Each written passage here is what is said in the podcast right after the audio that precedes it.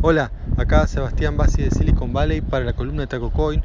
Hoy es 9 de abril de 2019 y bueno, hoy vengo con dos temas, uno que ya tratamos pero bueno, con novedades y otro totalmente nuevo.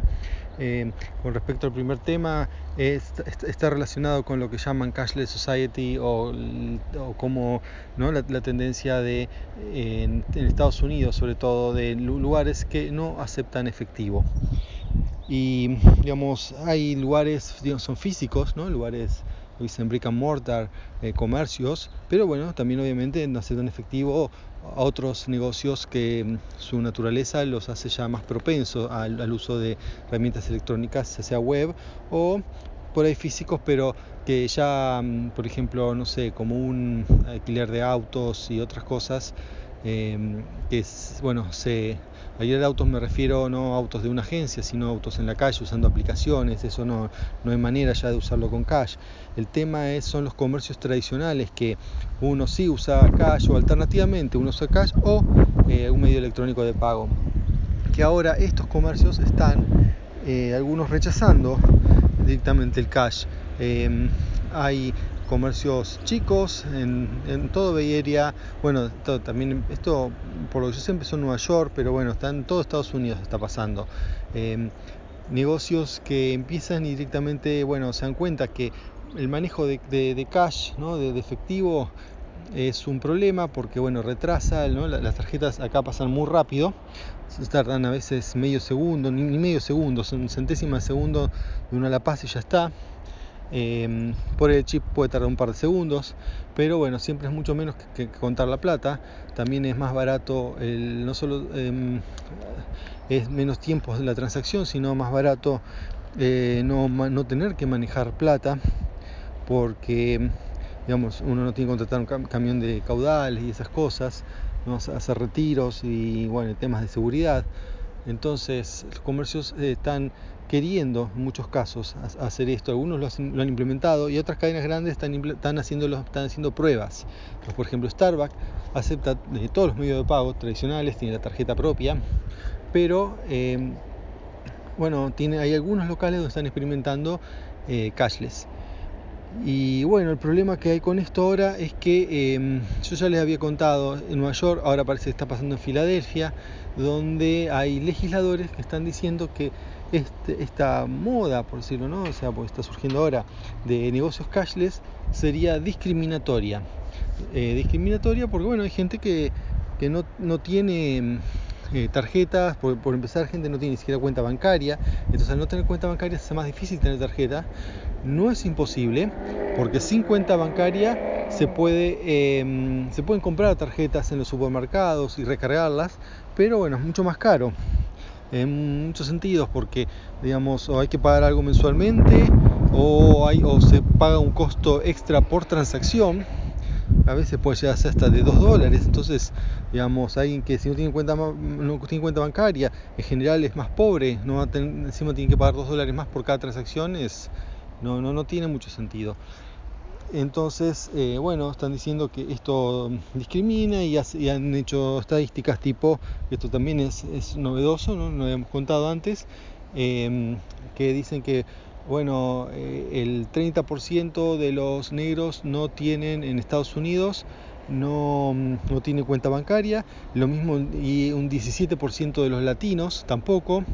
Eh, como un 30% de los que ganan menos de 30 mil dólares, que bueno, serían pobres en la mayoría de las ciudades en Estados Unidos, 30 mil dólares anuales me refiero, eh, antes de contar los tax, la manera que se especifican los sueldos acá. Entonces, bueno, toda esa gente no eh, sin cuenta bancaria probablemente no tenga tampoco otro medio, otro medio de pago eh, ¿no? medio de pagos alternativos pueden ser aparte hay tarjeta de crédito débito tarjeta de los locales eh, y después están también las aplicaciones está el, Samsung eh, Android y, este Apple el Apple Pay también mucha gente está pagando usando directamente el, celular bueno también está Bitcoin como alternativa de pago se usa poco pero se usa o sea es un también es un o sea pago electrónico sin cash que no está al alcance de cualquiera. Entonces, bueno, dicen que esto hace que, no sé, si uno puede, uno, de esta manera el local se, se, asegura cierto tipo de público. Pero bueno, también hay otros que dicen que en realidad lo que discrimina de por sí eh, son otras cosas, como por ejemplo dónde están los locales, los precios que tienen. Y por ejemplo, un típico lugar de una cafetería eh, que venden café, en un kiosco o en un autoservicio se puede conseguir uno o dos dólares, a veces hasta menos de un dólar en algún lado, un café, precio típico, pero si uno va a Starbucks o muchas otras eh, cafeterías tipo Blue Line, que además son cashless Blue Line, pero bueno, eh, otras cafeterías hay cafés a 5 dólares, 6 dólares, algunas tienen 8 dólares un café. Entonces, eso hace que obviamente no vayan pobres a, consumir ese producto. No importa, tenga o no tenga tarjeta, realmente, eh, por más que sea cashless, digo, perdón, por más que, sea que acepten cash, eh, va a ser difícil que, mm, que se pueda integrar la comunidad, como dice el legislador, ¿no? que está proponiendo la multa a los lugares que no acepten cash. Por otra parte, también otro argumento interesante es que eh, en Estados Unidos los billetes dicen que sirven para cancelar las deudas. Entonces se produce una deuda, pues yo compro algo, eh, me deberían aceptar el billete, ¿no? No es este, sino como que mi billete no, no, puede dejar de perder valor porque lo quiere un negocio, cuando por ley esos billetes representan un valor, tanto para, para, deudas públicas como para privadas, o sea, públicas se refiere a impuestos y eso. Así que bueno, este es un tema de, debate en Estados Unidos. Eh, veremos si se aprueba o no estas leyes que están, que están queriendo en cada distrito. Hay distintas iniciativas con respecto a eso. Así que bueno, eso por, ese lado. La, otra novedad les quería contar, algo que está ocurriendo, eh, o bueno, que ocurrió en realidad en el Berkeley High School, ¿no? que es el colegio donde va mi hijo. Y bueno, yo, me entero por medio eh, local de Berkeley que eh, hubo, se puede decir, un hackeo. Legalmente es un hackeo, pero bueno, más que un hackeo, parece es una, un descuido, pero bueno, realmente han accedido a cuentas de otros sin, autorización, así que por eso se llama un hackeo. Eh, lo que han hecho es alterado una, votación. Eh, como es la, una votación que se hizo para elegir, sería como el equivalente en Argentina, lo serían los presidentes y representantes de los estudiantes, ¿no? en el centro de estudiantes, o órganos así, consejeros de ese tipo. Eh, se hace, por primera vez se hace una votación electrónica. Y la votación electrónica se hace, escuchen bien, usando em, el Google Forms, ¿no? o Google Spreadsheet con los Forms. Ese es un sistema que se usa acá bastante para, por ejemplo, completar formularios para otro tipo de cosas, no para votación. Em, pero básicamente, eh, como eso registra quién votó, o sea, em, no, lo, puede tener, no lo puede poner para que, por empezar, eh, una cosa que hay que aclarar es que en este mm, distrito escolar de Berkeley tienen eh, el Google, digamos, el dominio de Google, em, el, dominio, mejor dicho, eh, del distrito escolar de Berkeley tiene las aplicaciones, la, suite de Google. Entonces todos los alumnos cuentan con una cuenta que sería como de Gmail, pero no dominio Gmail, pero bueno, el mismo tipo de cuenta corporativa y acceso al, al Docs, al, Spreadsheet y todo eso. Entonces con eso es que, eh, bueno, en este caso usan esta, que a veces se usa para encuestas, bueno, pero esto es una votación, es similar a una encuesta. Entonces, así es que lo hicieron. Y, bueno, y lo que detectaron, por un lado, es que, bueno, dos estudiantes que iban, eh, que tenían no, no, no, iban bien en la, en la, encuesta, de repente empiezan a repuntar, repuntar y tener muchísimos votos así de la nada. Entonces empiezan a investigar y ver en qué horarios se producen esto para, bueno, hacer qué estaba pasando acá.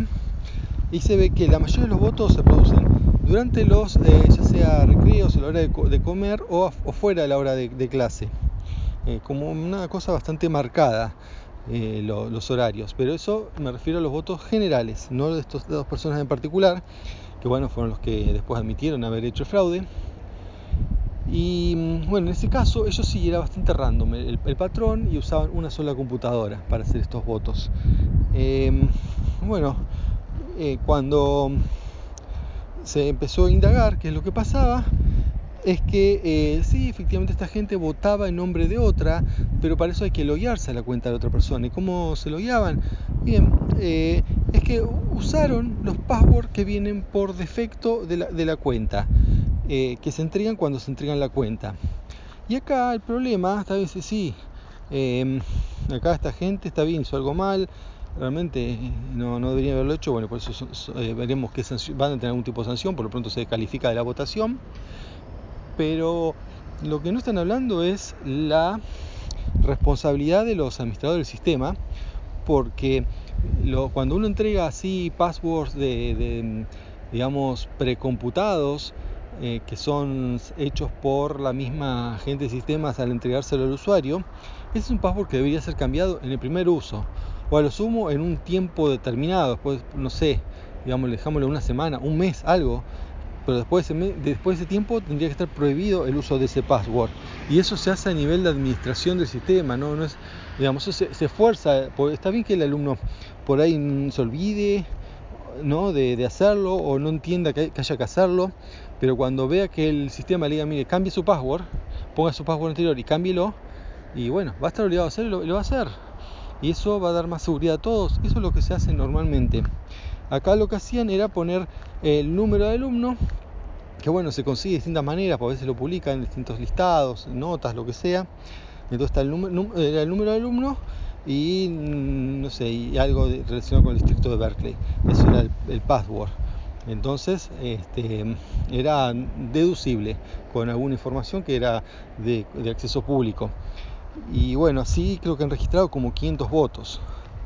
Eh, para una población de 3.000 estudiantes más o menos, ¿no? Todo eh, lo que es Berkeley High School, que en realidad son varias escuelas.